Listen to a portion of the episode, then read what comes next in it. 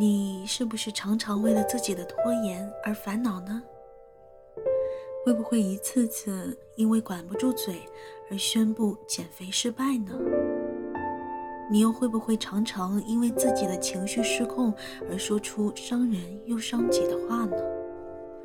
如果有，就请听一听，我们会为你一一拆解这些长期困扰着我们的坏习惯，破旧立新。一起建立新的好习惯，成为一个更好的自己。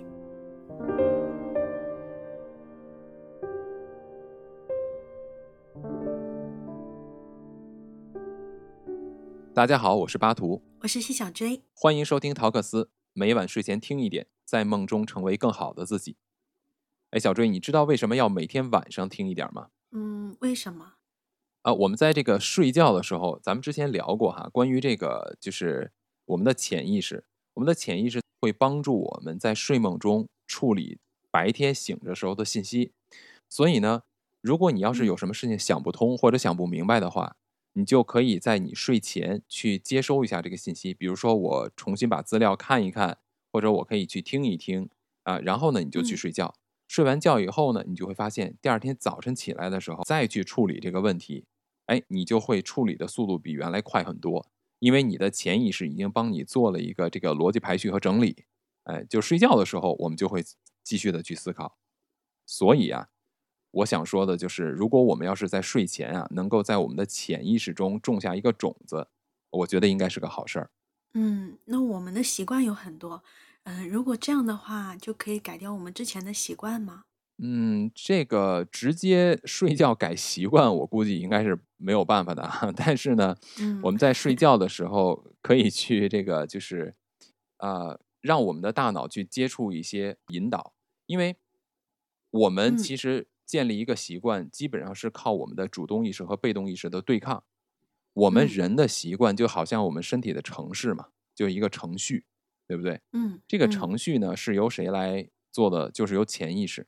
也就是潜意识、被动意识，啊，根据我们日常接收到的信息，然后它给我们的身体的行为编程，嗯，就会形成我们的这种习惯性的一系列的动作。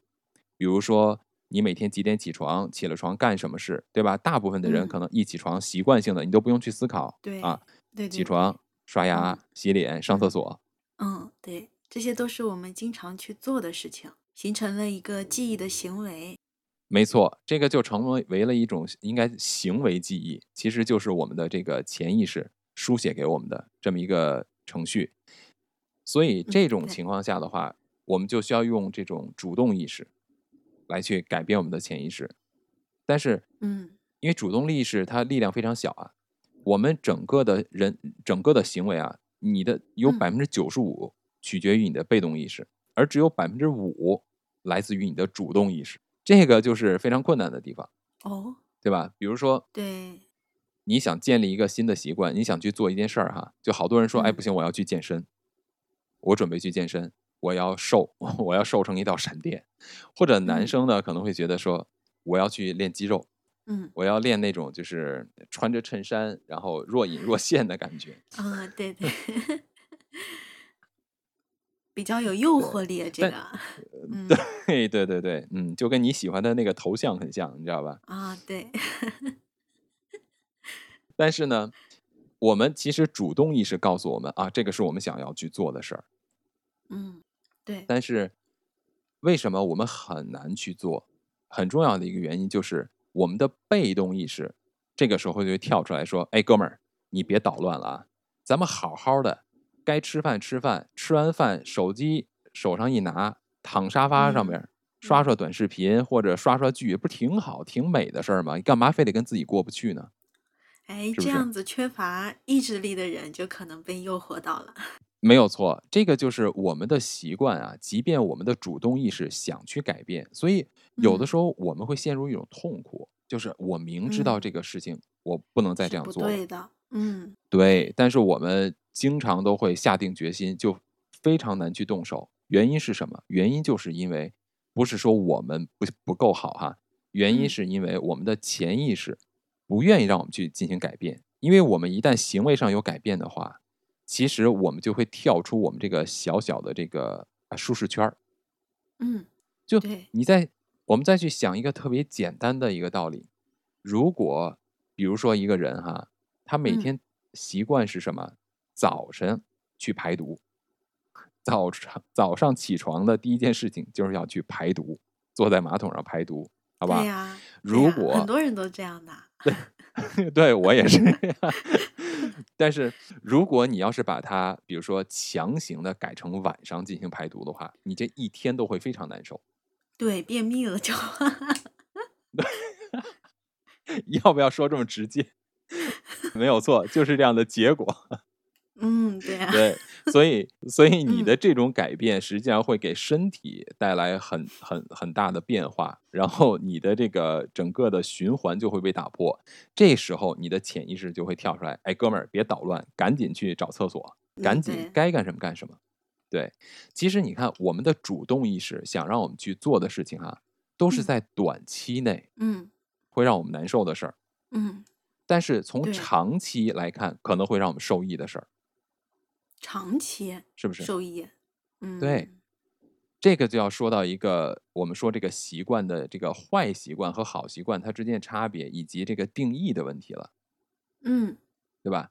为嗯什么？对，因为嗯你你你就会发现一个事儿哈，嗯我们人啊干嗯坏事儿会让我们很高兴，对，是不是？就干坏事儿，我们总总会很享受，嗯，是的，是吧？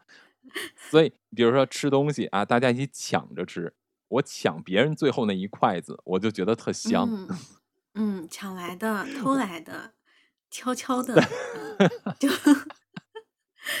就，没错，嗯嗯所以呢，就是当我们做坏事情的时候，会分泌多巴胺，会让我们觉得很开心啊。所以这个东西呢嗯，我们的我们的身体会去享受这种短暂的快乐，或者眼前的这种小利。嗯，对，而那些好的习惯啊，尤其在改变的过程中，在长期来看，它会给我们带来更多的帮助。比如说，我可以在很短期内啊交不同的女朋友，去享受所有女孩子对我的好，或者所有女生那种、嗯哎嗯这个美貌或者一切，对吧？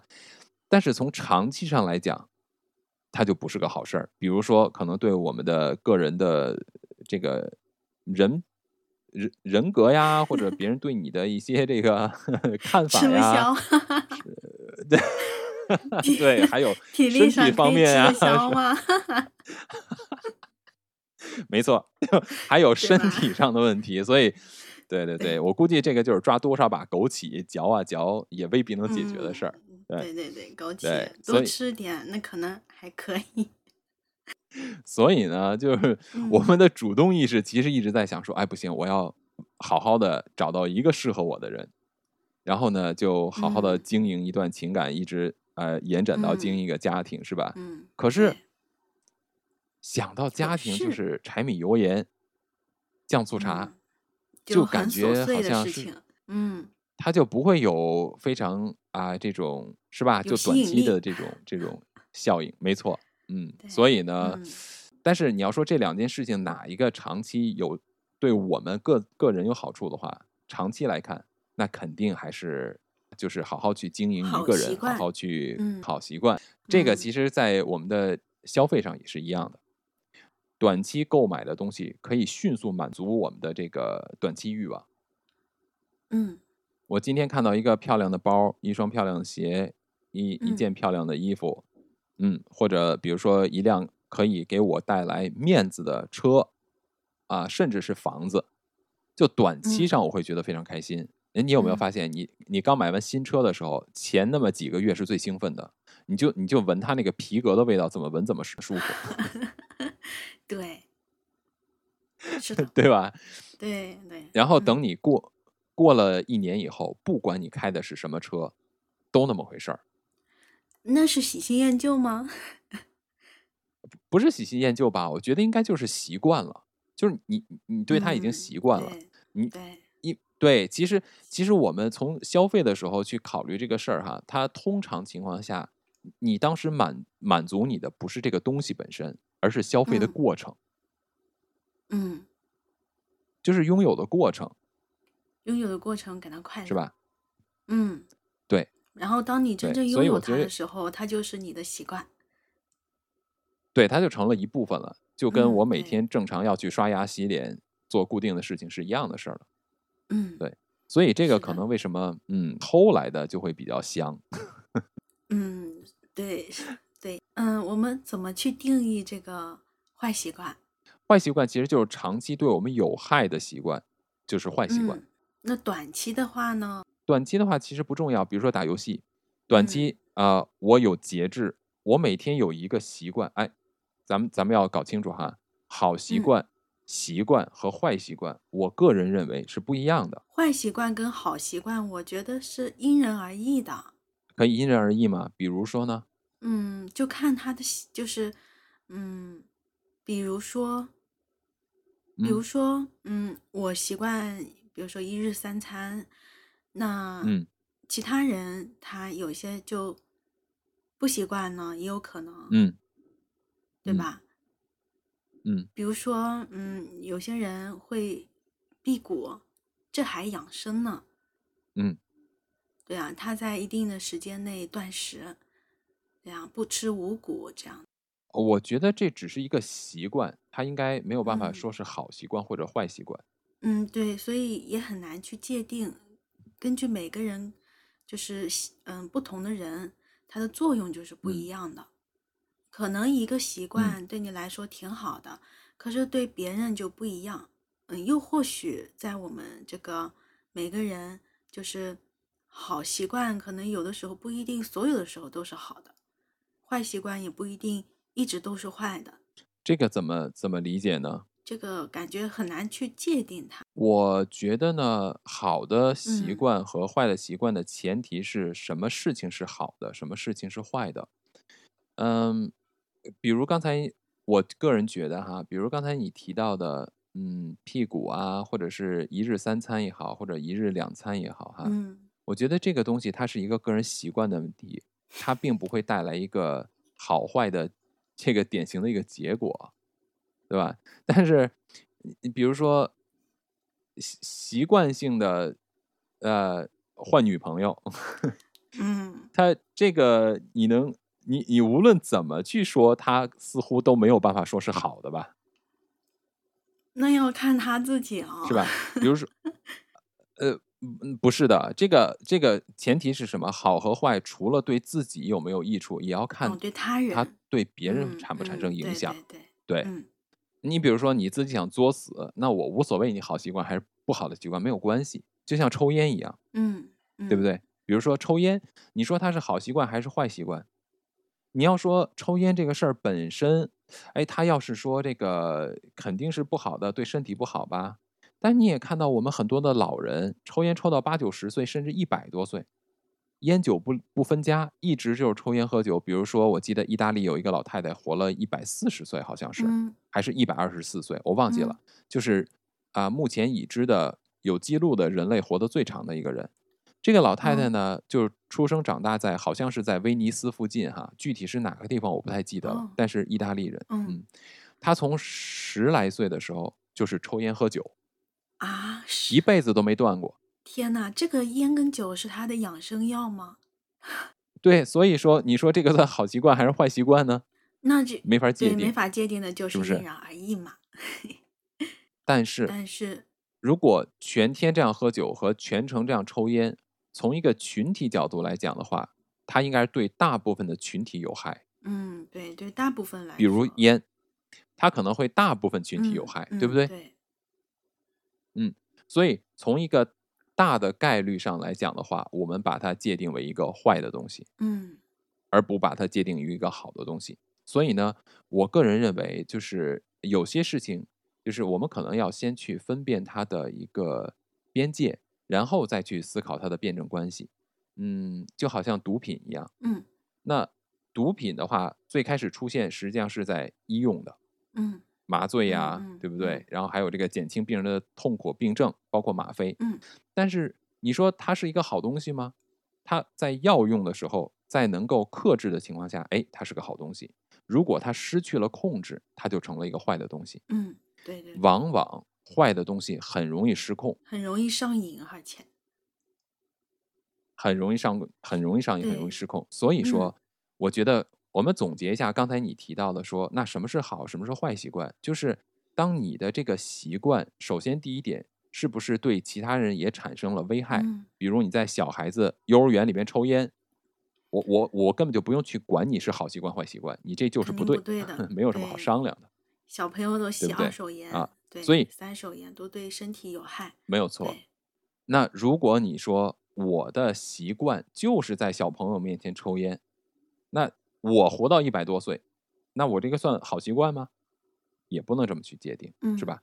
所以我们还是应该从一个群体性的角度，首先先去给它一个大范围的一个定义，比如说吸烟这件事情确实是对身体有害，而且这是可以被科学证实的，也是在社会层面公认的。嗯那么我们有这个吸烟的习惯的话，我们就把它定义为一个坏的习惯。嗯，嗯是不是嗯那比如说打游戏，有的人全天打游戏什么都不干，那也不那有的人打游戏他是他的职业，那他到底好习惯还是坏习惯呢？我觉得只要影响他的生活了，就是坏习惯，影响到健康和生活。所以我们就要看一下，就嗯是为什么说如果专业的电竞玩家这个对他来说就不是个坏习惯，为什么呢？因为电专业的电竞玩家哈、嗯这个打游戏是在他可控范围的，是他可以去掌握的。嗯，它可以克制的。嗯对，这个是你看，你看吧，不就就像运动员一样，你比如说跑步是健嗯身，但是你无限制的消耗身体，这个就是对身体有对害，对对吧？嗯是的，所以就是一个控制和边界的一个问题，我觉得，嗯所以呢，好习惯和坏习惯就要看任何的事情，我们是不是在可以我们的控制范围之内，然后从大的一个群体角度来看，啊，大部分对人是好的还是坏的，然后我们这样来做一个比较宽泛的定义，嗯好习惯和坏习惯。嗯但不可否认的嗯哈，就是群体性，大家认为不好的东西，都会给个体带来快乐。对比比如说，啊，这个就太多了呀。嗯比如说，呃，吃夜宵啊，晚上不睡觉，熬夜 K 歌和朋友嗯嗨呀、对对对，去对吧？去嗯蹦迪跳舞啊，嗯对吧？然后通宵刷网吧打游戏啊，嗯，还有就是无限的换女朋友啊，这 这些都是当然是快乐的嗯事啊。对所以这些一旦不可控的话，我想可能就会出现一些我们应该去反思自己，或者去反思我们的行为的时候。嗯啊、这些东西在当下可能对我们是没有什么害处嗯的，但是长远来看，可能就会对我们存在隐形的伤害。对，所以我们要去改变它。对，嗯，但是改起来也不容易吧，是吧？改变为什么很容易失败呢？首先，你想改变自己，从使用你的主动意识，要去改写你的这个被动意识。主动意识去改写被动意识的时嗯候，就需要一个东西叫做意志力，对吧？就是 willpower。意志力它是一个消耗品，要有决心。嗯，意志力嗯它不是说一直存在的。那这个意志力，你要比如说通过决心，然后来来给自己增加这种意志力。但是你在意志力不断的对抗的过程中，很有可能，当你的意志力越来越薄弱、消亡到最后的时候，你就会变成了那个一种反复。嗯，尤嗯其是当你面对诱惑的时候，有环对吧？比如嗯说，有环境的干扰什么的。我看到嗯比如说这个，你要是今天我一大早出门就看嗯到一个特别漂亮的姑娘，嗯然后我的意志力嗯是非常充沛的。今天是我新的一天的开始，我可能看她一眼，哦，好漂亮，然后我就继续干我的事儿。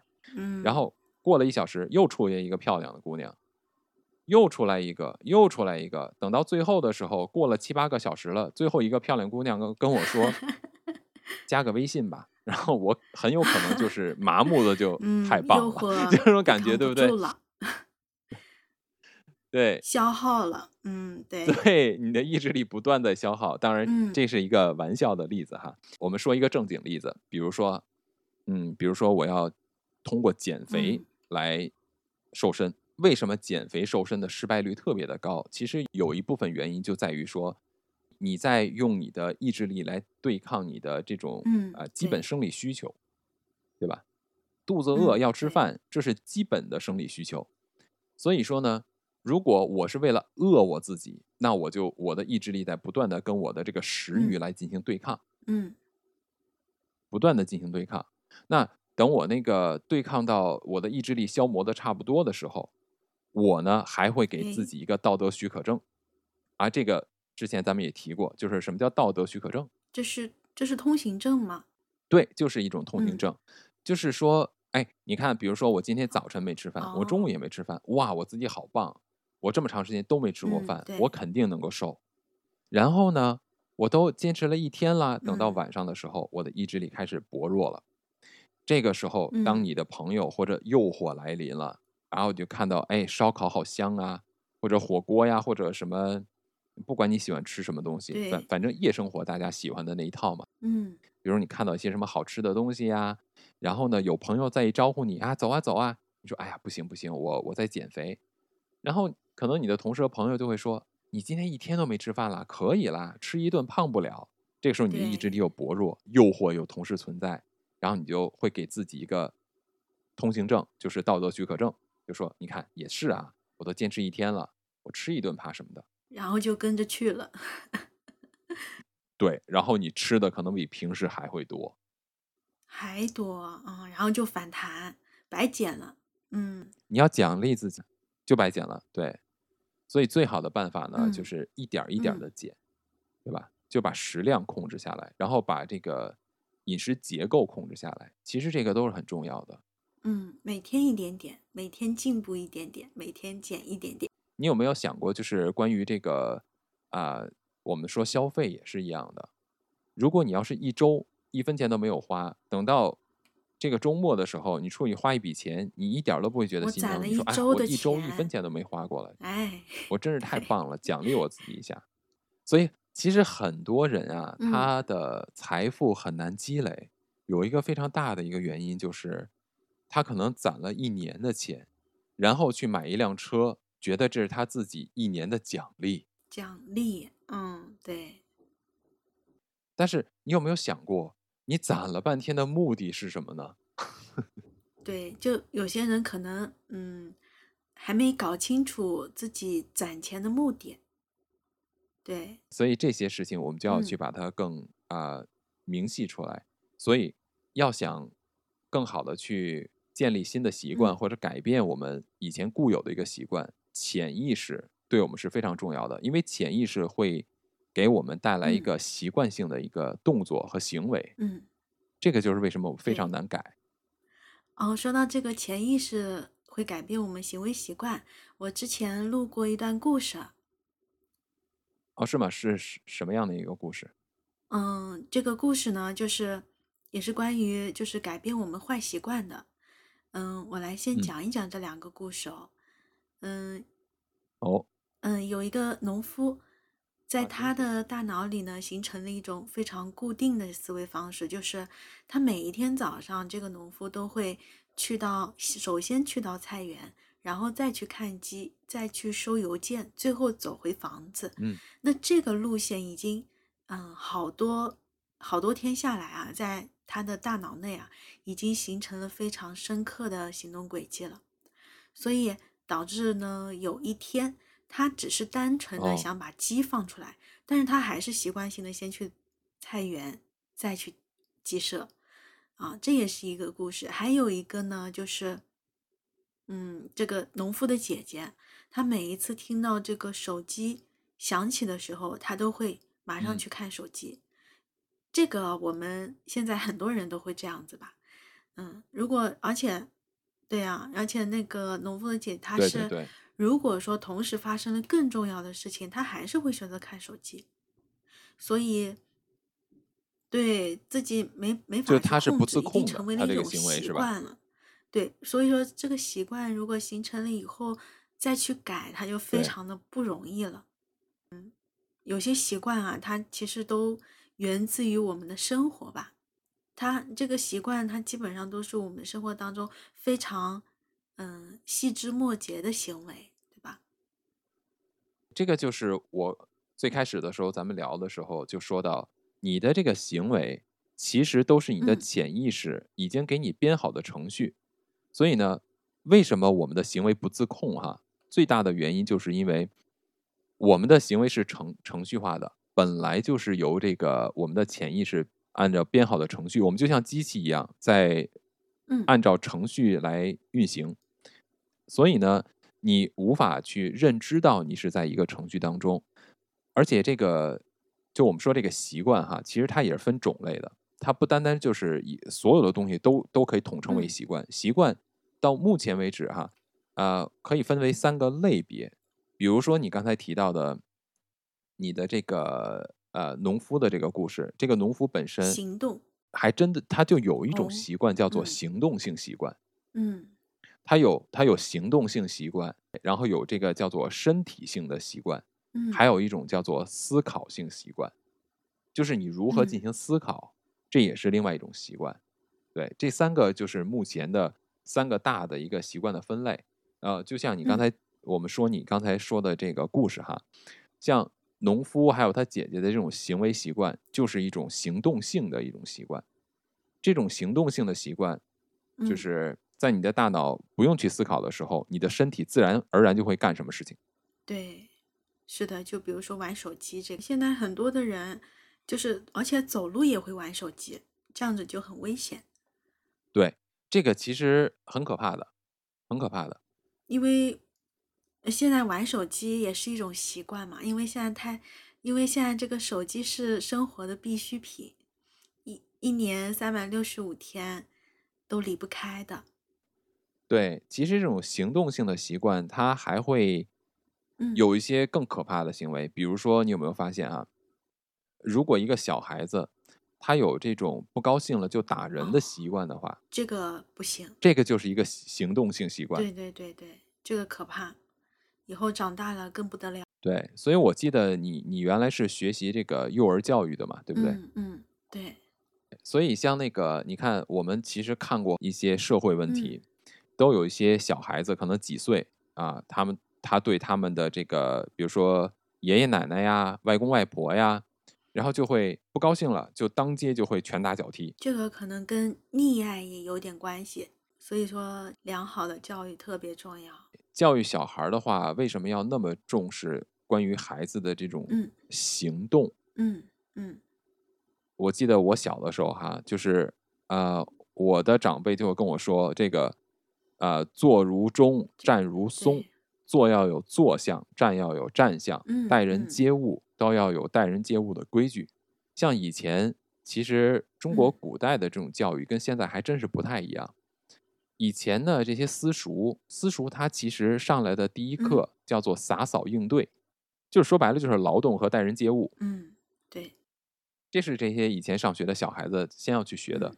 这个其实就是建立一个啊、呃行动习惯的问题，嗯对吧？我怎么待人，怎么接物嗯啊、我我要在比如说这个呃日本的这个小学哈，嗯日本的学校嗯里边，嗯他们幼儿园、小学都特别重视小孩子的这种行为习惯的建立。嗯这个可能就是我们看到日本的这个社会，他就会，比如说有人就说，哎呀，这个日本人嗯就是成年人还都排着队的走哈，过马路。你你在嗯东京的这个大街上你能看得到，啊，我上一次在东京的时候我就嗯看到啊，就他们的这个商业区，呃，银座那一带，哇，真的成年人嗯穿的都是工作服，都是工装，就跟咱们小学生一样，排着队的在路上走，然后过马路的时候就排成一整列。他们都是认识的，对吧？一个公司的办公室，都是认识的，都是认识的。哦哦，那我们我我们也是这样你们也是这样吗？你们现在工作也是这样吗？啊，我们有要求的，嗯，哦，那我觉得他们应该是，对，排成队走，我我觉得这个好好好好好好怪呀、感觉 这个好啊，好怪，这个好怪吗？嗯，只要在我们工作范围之内的，其实也没关系了。现在已经成为了一种习惯了，但是只要走走到外面，那就并排。嗯，我更加喜欢并排走。他们啊，你是在公司内部是吧？就是一对。对，公司内部，嗯，我说的是在大马路上，在外边。哦，那就是有点奇怪。嗯对他们是在户外，在外边。我一开始看到说，我真的觉得非常嗯奇怪。我说这嗯些成年人就好像你带着幼儿园的小朋友，然后过马路一样，大家要排成队这种感觉。嗯，他们已经形成了一种习惯了，行动习惯。嗯我当时很惊讶，然后我就站在那边观察了他们一下，这些人完全没有任何的这种不适感或者说尴尬感觉，周围的人从他们旁边走过去也完全没有这种尴尬感。然后直到因为那个我那个时候去东京的时候，我还没有住在日本，嗯直到我住在日本以后，我就呃，就我家的小孩子去这个上学啊什么的，我就会发现他们就跟我们小的时候似的，也要排队呀、也要怎么怎么样。但是哈，他们这些小孩子是非常自觉的，他们觉得这个行为方式统一的方式并没有给他们带来压力。而我印象中，我小的时候这种排队什么的，我是心里边是有压力的，就是感觉如果我不做好的话，就会受到批评。但是这些小孩子他们完全没有这个压力，我也不知道为什么。总之，这个就是从行动上培养出来的习惯，我觉得也很有意思。那我我个人觉得，虽然说这个现象可能是因为我们可能不习惯嘛，就像你刚刚开始说的，那这个习惯到底是属于好习惯坏习惯？我觉得像这个嗯案例哈，它就只属于习惯，而它没有嗯好和坏，就像这个的话，我对吧？就是不同的嗯地区，不同的地区，然后，嗯，像我们这边的话，如果排着队走路的话，会看起来比较整齐一点，整整洁一点，不不散乱。但是我们只是在嗯我们内部，在外部的话，那那肯定是，嗯，并排这样子走的，随意嘛，嗯，比较随心，比较好嗯一点。嗯嗯，他们为什么这样？其实我到今天也没有专门去问过和了嗯解过哈，只是我觉得我就会看到他们他们的这个方式没有违和感，嗯他们自己不觉得是一种违和，然后周围看到他们的人呢也不觉得有什么嗯问题。我觉得这个就可以了，只要在不同的文化地区，呃，他们的一些习惯没有给别人造嗯成麻嗯烦，对，也没有给别人嗯带来不适，那嗯我觉得就 OK 了。比如说像今嗯天的社会，如果我们要是把它弄成一个，我一定要穿着成什么什么样的东西，然后走成什么什么样的东西，然后在大马路上去嗯做，哎，有的时候就会看成一种是哗众取宠的感觉。那个其实我就觉得，它就不是一个很好的一个一个一个一个行动，因为嗯这个东西你会让周围人感到不嗯适嘛，对不对？而且会不会有效仿？嗯，对，就是原因啊、出自嗯什么都不知道，所以这个嗯就很麻烦。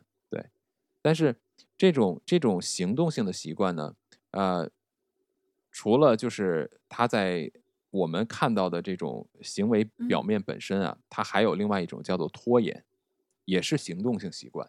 大家都知道拖延，经常提到所谓的拖嗯延症啊，对对对是不是？但是拖延跟拖延症嗯，但是这个要分一下，对对对，不一样的，没有错，没有错，他还没有达到一个病症的这么一嗯个状态、啊。拖延是一种行为嗯习惯，对。那拖延症的话，可能是完完全全不受控制的一种病态反应了，所以那个的话，应该是需要接受这种专业的治疗的，嗯对。但是，一般的我们的拖延其实都是由于我们的一些行动如何形成的呢？比如说有点完嗯美主义啊，我我觉得这个我没有思想好，没有设计好，我就不不想开始动嗯手，是不是？另外呢，我觉得还有就是，我们可能把目标定得很高，然后呢就开始拖延，不想去。对，还有一些呢就是想逃嗯避责任，所以我就嗯拖延。是的，嗯还有一些是强迫，也会拖延。有的戴眼镜的人，他出门之前必须要选好一个眼镜配他的这个身体哦，啊，穿着打扮什么的。如果他配不好的话，他就老觉得很有压力，不想出门。那就不要太多的眼镜嘛，就一副眼镜就可以了嘛。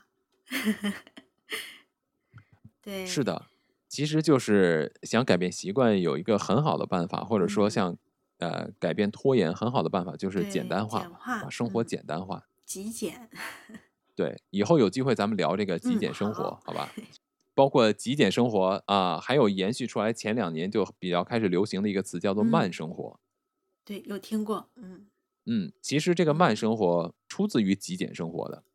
哦，嗯，以后咱们可以专门找时间聊这个。呃，行动习惯的话，拖延症啊，咱们基本上就嗯可以看吧。只要是跟你行动相关的，它都属于这种行嗯动性的习惯。嗯比如花钱，嗯，这也是一种行对动；乱花钱，这也是一个坏习惯，就不考虑我可能只是想满足我花钱嗯的过程，这个钱不能乱花。嗯花钱没问题，就不能乱花啊！乱花就是一种行动上的一个、嗯一个错误了，对吧？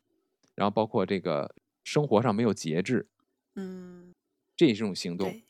比如说，呃，人家一叫嗯你就走了，人家一叫你打游戏就走了，一叫你打牌嗯你就去了，一叫你喝嗯酒你就去了，这种是毫无还有就节制的。是不能浪费粮食，对吧？嘿，不能浪浪费粮食，农民伯伯很辛苦对，是的。对对，粮食也要有节制。呃，这个种粮、取粮、种粮、取粮都都很辛苦，是不是？所以这个还是要好好的节约一好好下，的那个对对节制不浪 费。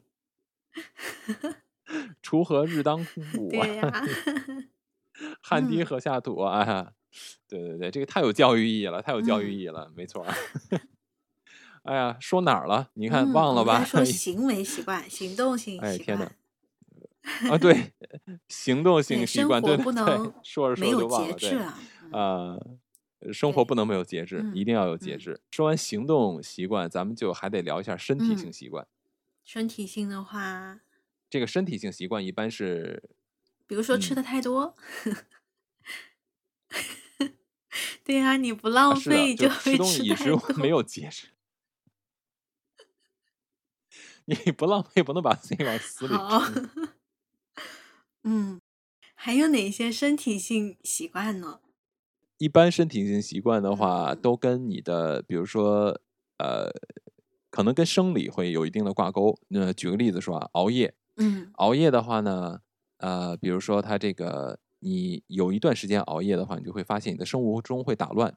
当有一天你不想熬夜的时候，你也睡不着嗯，了，对，熬夜会影响健康。它就形成嗯了一个，哎，对，这个就会形成一种身体嗯性的习惯。还有比如说这个喝酒，哦，过量，如果酒精上瘾嗯。的人，呃过嗯。量是一回事儿，还有就是他，比如说他嗯。上瘾，如果他喝酒上瘾的话，习惯了，那他如果不喝酒，他的身体会产生生理反应，他会不舒服。嗯，对，其实很多让你上嗯。瘾的这种东西啊，都会有潜在的风险的，嗯，对吧？嗯，没错酗酒没错任何都会有，包括抽烟也是嗯。啊。你看，如果说你抽烟这个抽的时嗯。间长了以后，你的身体的尼古丁的水平如果不能达到一定嗯。的程度的话，你抽的烟时间越长，烟龄越长哈，你烟量嗯。抽的越多，那你身体这个需要尼古丁的这个需求嗯。也会越大。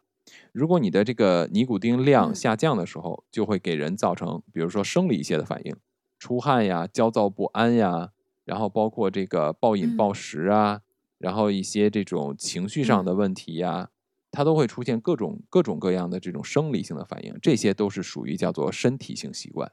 嗯，对，嗯所以呢，我们我们就会成为什么问题啊？就是很多人我们会把这个呃行动性习惯慢慢的演变成身体性习惯。就像我刚嗯开始抽烟哈，我刚开始抽烟，我我嗯现在不抽烟了，但是我嗯以前抽烟，我以前抽烟的时候呢，就是给自己建立了一个行动习惯啊，饭后来根烟嗯呀，是吧？呃，上厕所前来根烟呀 跟朋友聊天儿往那桌子上一嗯坐，就得把烟摆桌上，然后拿出一根点上啊，这些都是行动性嗯，习惯。那是为什么会产生这那个抽烟的习惯的呢？年轻的时候就觉得帅，嗯而且你知道以前呃，我我以前是不抽烟的，我抽烟嗯很晚哈，我抽烟大概是在可能二十岁的时候嗯才开始抽烟。呃，最开始的时候呢，我拿一根烟，我不是一根烟，就是一盒烟，我大概可以用这个三周到一个月，就是见人的时候会抽一根儿，因为当时开始步入这种成嗯。年人的世界嘛，周围的很多人都抽哦烟，哎，大家抽烟的时候呢，就会嗯。给你递根烟，嗯。你知道吧？所以呢，慢慢的呢，你就觉得说，哎，我周围的人都抽烟，那我抽烟也是一个很正嗯。常的习惯，所以我才说不能在小孩子面前抽烟，你不要让小孩子看到这个行为是一嗯个正常的事儿，或者说它成为某一个嗯性别的标识。我开始抽烟就是把它作为性别的标识了。帅，之前有个女生跟我说，不抽烟算男人吗？这种，我当时因为当时才二十出头嘛，就觉得哎有道理啊，嗯对吧？我想表现我是嗯个爷们儿、啊，我就得抽烟啊，所以就故意的建立这种所谓的抽烟习惯，对你知道吧？而且就是受周围人影响也有关系。没错儿，所以像这种呢，就是从这个一开始的时候只是一个行嗯动性的习惯，后来慢慢演变成你抽烟的时间越来越长哈。如果你突然停掉的话，你确实会感觉到这种嗯焦躁不安，就你不知道应该干什么了，你的身体就会出现不、不适感，对，难受。我还好，我其实身体的瘾并不大，我心瘾更重。这个就要嗯谈到，真的，这个就要谈到第三个了，其实也是最严重的，叫做思考性哦，这个。跟情绪有关系的吧？内心。对，这跟嗯内心有关系，就是你如何看待问题，如何嗯思考一个问题，它也是一嗯种习惯。就好像，就好像我刚才说了，就是我抽烟到后边，比如说哪怕尼古丁啊，其实它对我并不是特别的嗯呃重要，但是呢，我会有一种什么问题？当我心情不好的时嗯候，我就想去找根烟。我认为，就是我的大脑嗯认为，就是抽烟可以帮助我缓解嗯情绪。那确实可能可以吧，只要你认为，他就觉得可能是是的。没错，这个就是思嗯考性习惯的非常可怕的地方。嗯当你认为一件事情的时候，你习惯性的去看待某一件事情，你认为它就本就应该这个样子的时候，那你基本上就很难再去改变啊、你看待问题的角度和方式了。那你的行为就更加会按照你嗯你认为对的事情去做了。所以说，想戒掉思考性习惯是最困难的。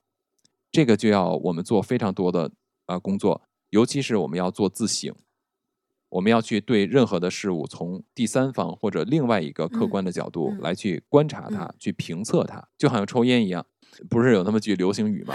哥抽的不是烟，是寂寞。对对对，这个就是一个典型嗯的思考性习惯，是对情绪方面了。是不是？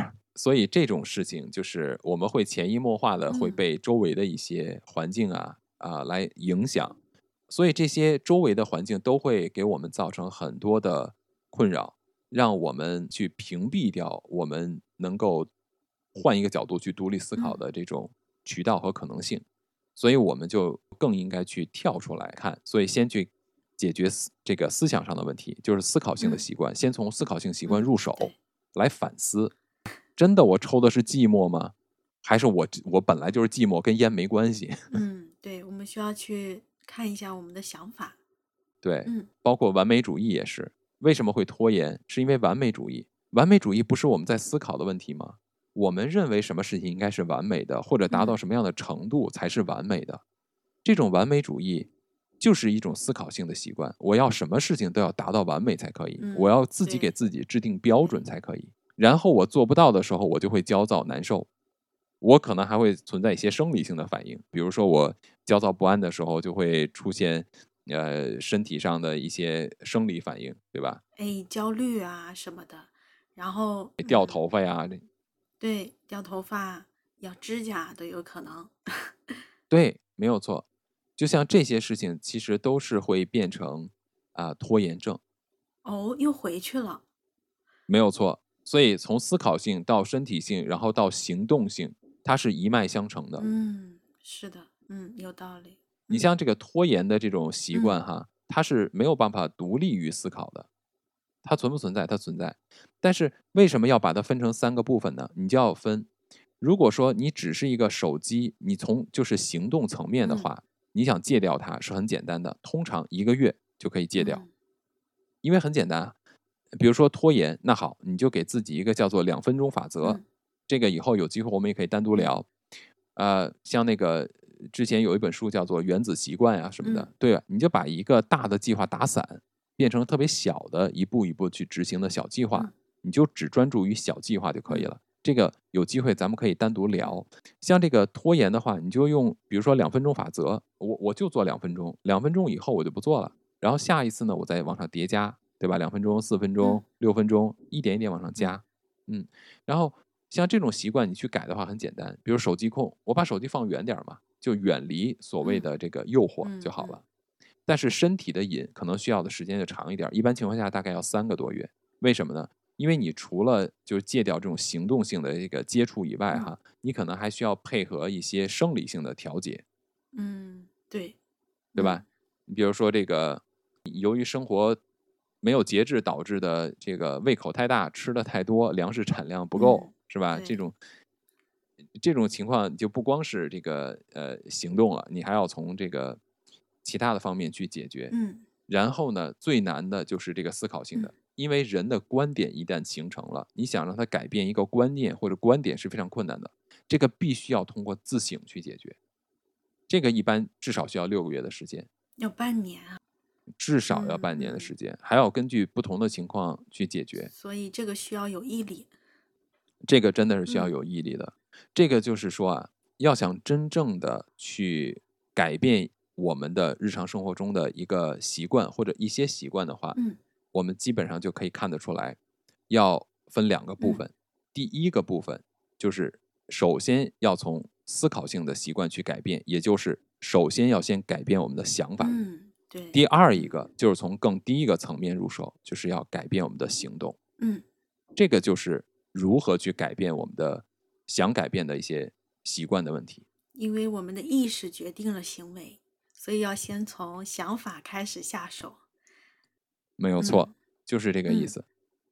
嗯，所以改变一个习惯，我们需要做两个部分，就是刚才谈到的关于这个思考性的习惯开始，然后到这个行动的习惯。嗯所以呢，我们首先要先去改变我们的想法，也就是思考性习惯。嗯然后我们再去改变我们的行动，也就是行动性的习惯。有了这两个这个部分都解决了以后，我们才能够真正的去改变一个我们想去改变的习惯。嗯，是的，嗯对，嗯，其实这个每个部分它都有非常细节的，呃，一步一步给我们做引导嗯的，不用说我们就在那边空想。嗯非常细节的步骤的引导，所以我们可以根据这种步骤的引导来给我们自己的一些习惯进行分析啊，嗯作为行为的指导。嗯所以咱们下一期再详细的聊一下这两个大的部分里边的具体的步骤，嗯，好，好吧？嗯好，那今天咱们就先聊到这儿，咱们下期再见。好的，那谢谢你的收听，我们下次见。如果你喜欢我们的内容的话，就请订阅我们的节目。晚安。下次见，晚安。